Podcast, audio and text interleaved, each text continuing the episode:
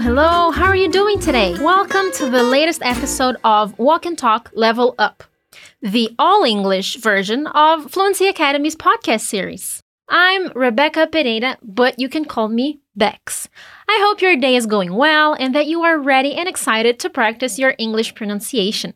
We're going to practice our listening skills throughout this whole episode. We're going to improve our comprehension skills as we try to understand everything that happens in the dialogue without translating it to Portuguese.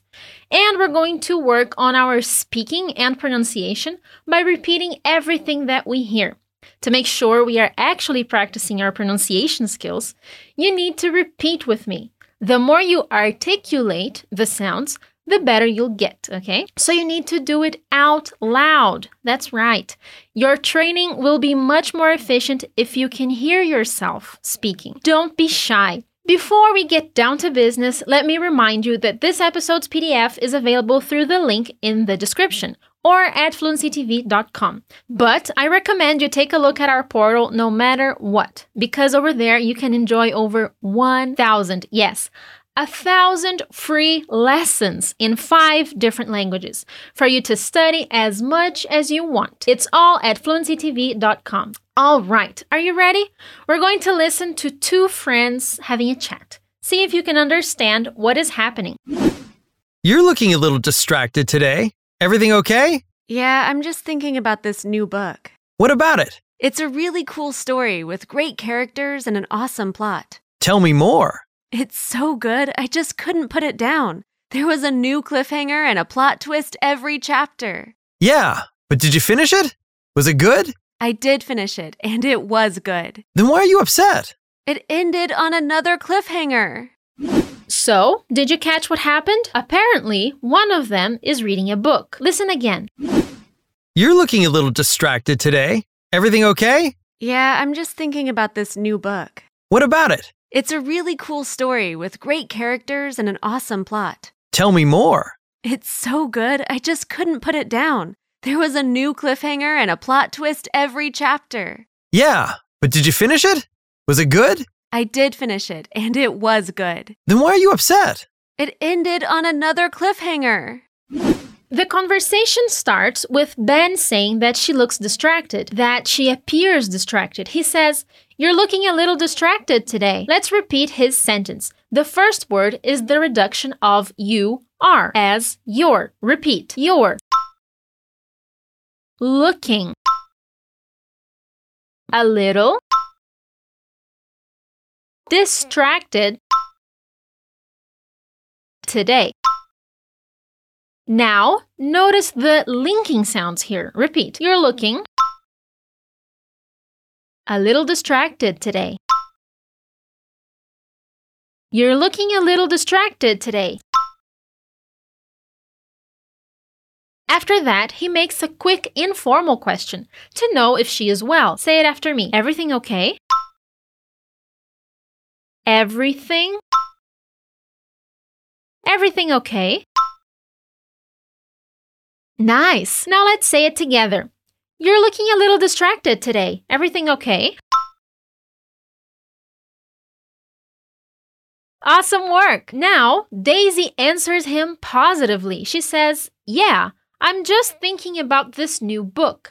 This sentence has a couple of interesting points. The word just is being used in the sense of simply. So let's say the first part. Repeat. Yeah. I'm just thinking. Yeah, I'm just thinking. The second interesting part of the sentence is the word this. If the book she is mentioning is not physically close to her, why is she using the word this? She's using it almost as a slang version of a or an. So she's mentioning the book to him for the first time, and instead of saying, I'm thinking about a new book, she says, I'm thinking about this new book. This is more specific than a. I know that it seems unusual, but it's actually quite common, all right? Let's continue our sentence. Repeat. About. This. New. Book.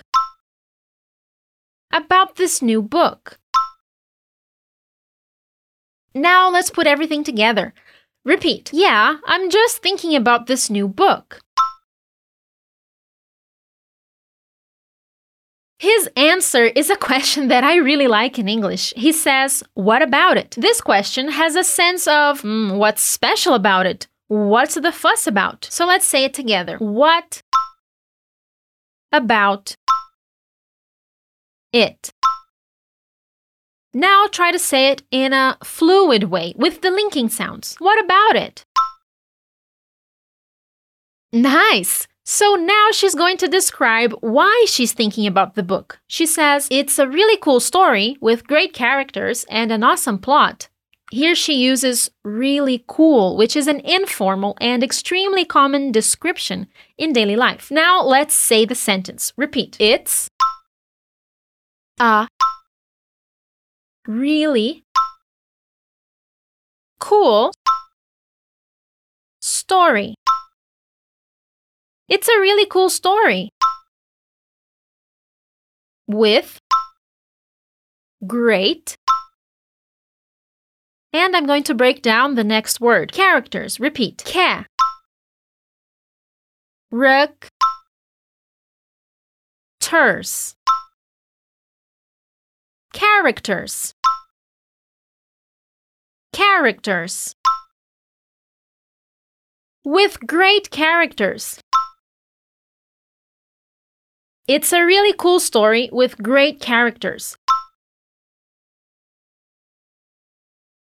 and an awesome plot and an awesome plot it's a really cool story with great characters and an awesome plot.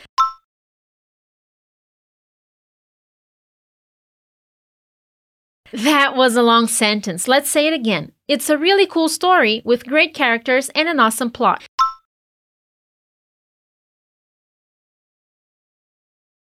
The meaning of plot is explained in the PDF of this episode. Don't forget to check it out. Now let's move on. Ben answers her with a short sentence, asking her to explain things a little better and tell him some more details. He simply says, Tell me more.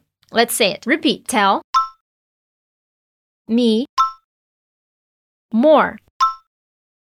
Tell me more.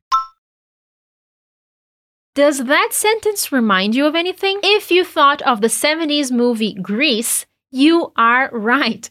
The sentence is one of the most famous songs of the movie with John Travolta and Olivia Newton John singing together. I'm sure that reference will help you to never forget how to ask someone for more details. Now let's see what Daisy answers. She says, It's so good, I just couldn't put it down. There was a new cliffhanger and a plot twist every chapter. Now let's break it down. She uses so as an intensifier of good. Repeat. It's so good. It's so good. Next, she says, I just couldn't put it down. Here again, she uses just in that sense of simply that I mentioned before.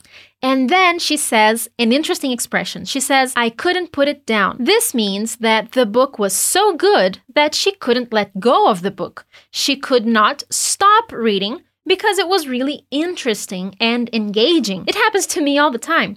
To use this expression in the present, you say can't. So it becomes, I can't put it down. Okay, so let's go back to the sentence. Repeat. I just couldn't put it down. I just couldn't put it down. It's so good, I just couldn't put it down.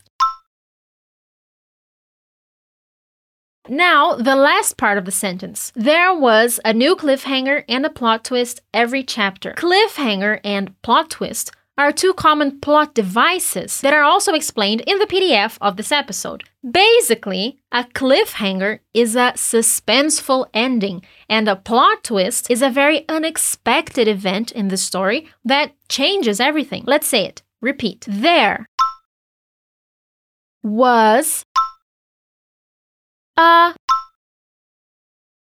new and I'm going to break down the next word. Repeat. Cliff. Hanger. Cliffhanger. There was a new cliffhanger. And a plot twist. Every chapter and a plot twist every chapter. There was a new cliffhanger and a plot twist every chapter. Let's remember the first part before we say the whole sentence. Say it with me. It's so good. I just couldn't put it down. It's so good, I just couldn't put it down. It's so good, I just couldn't put it down. There was a new cliffhanger and a plot twist every chapter. Awesome! Now take a deep breath and we will move on. Ben still wants to know more, so he asks two questions. He says, Yeah, but did you finish it? Was it good? Repeat. Yeah. But did you finish it? Yeah, but did you finish it? Was it good? Yeah, but did you finish it? Was it good? And her answer is I did finish it, and it was good. We can use did before a verb without any particular meaning. It's just to emphasize the contrast in that past action, which is what happens here. So say it with me I did finish it. I did finish it. And it was good. I did finish it and it was good. So, what is happening here? She is upset about the book even though it was good. To try to understand, Ben asks, Then why are you upset? Repeat. Then why are you upset? And repeat with attention to the linking sounds. Then why are you upset? And her answer, which is our final sentence, is It ended on another cliffhanger. This means that the ending wasn't a conclusion, it was a thrilling moment of suspense, and she needs to know what is going to happen next. Repeat It ended on another cliffhanger. It ended on another cliffhanger. Very well. That was the last line of our dialogue. And now let's listen to the whole thing together. You're looking a little distracted today. Everything okay? Yeah, I'm just thinking about this new book. What about it? It's a really cool story with great characters and an awesome plot. Tell me more. It's so good, I just couldn't put it down. There was a new cliffhanger and a plot twist every chapter. Yeah, but did you finish it? Was it good? I did finish it, and it was good. Then why are you upset? It ended on another cliffhanger. That's it. I'm really glad you made it to the end of the episode. Remember to check out fluencytv.com for more free content and more information about the terms and expressions you saw on this episode. I really hope you're having an amazing day and an awesome week. I'll see you next time. Bye.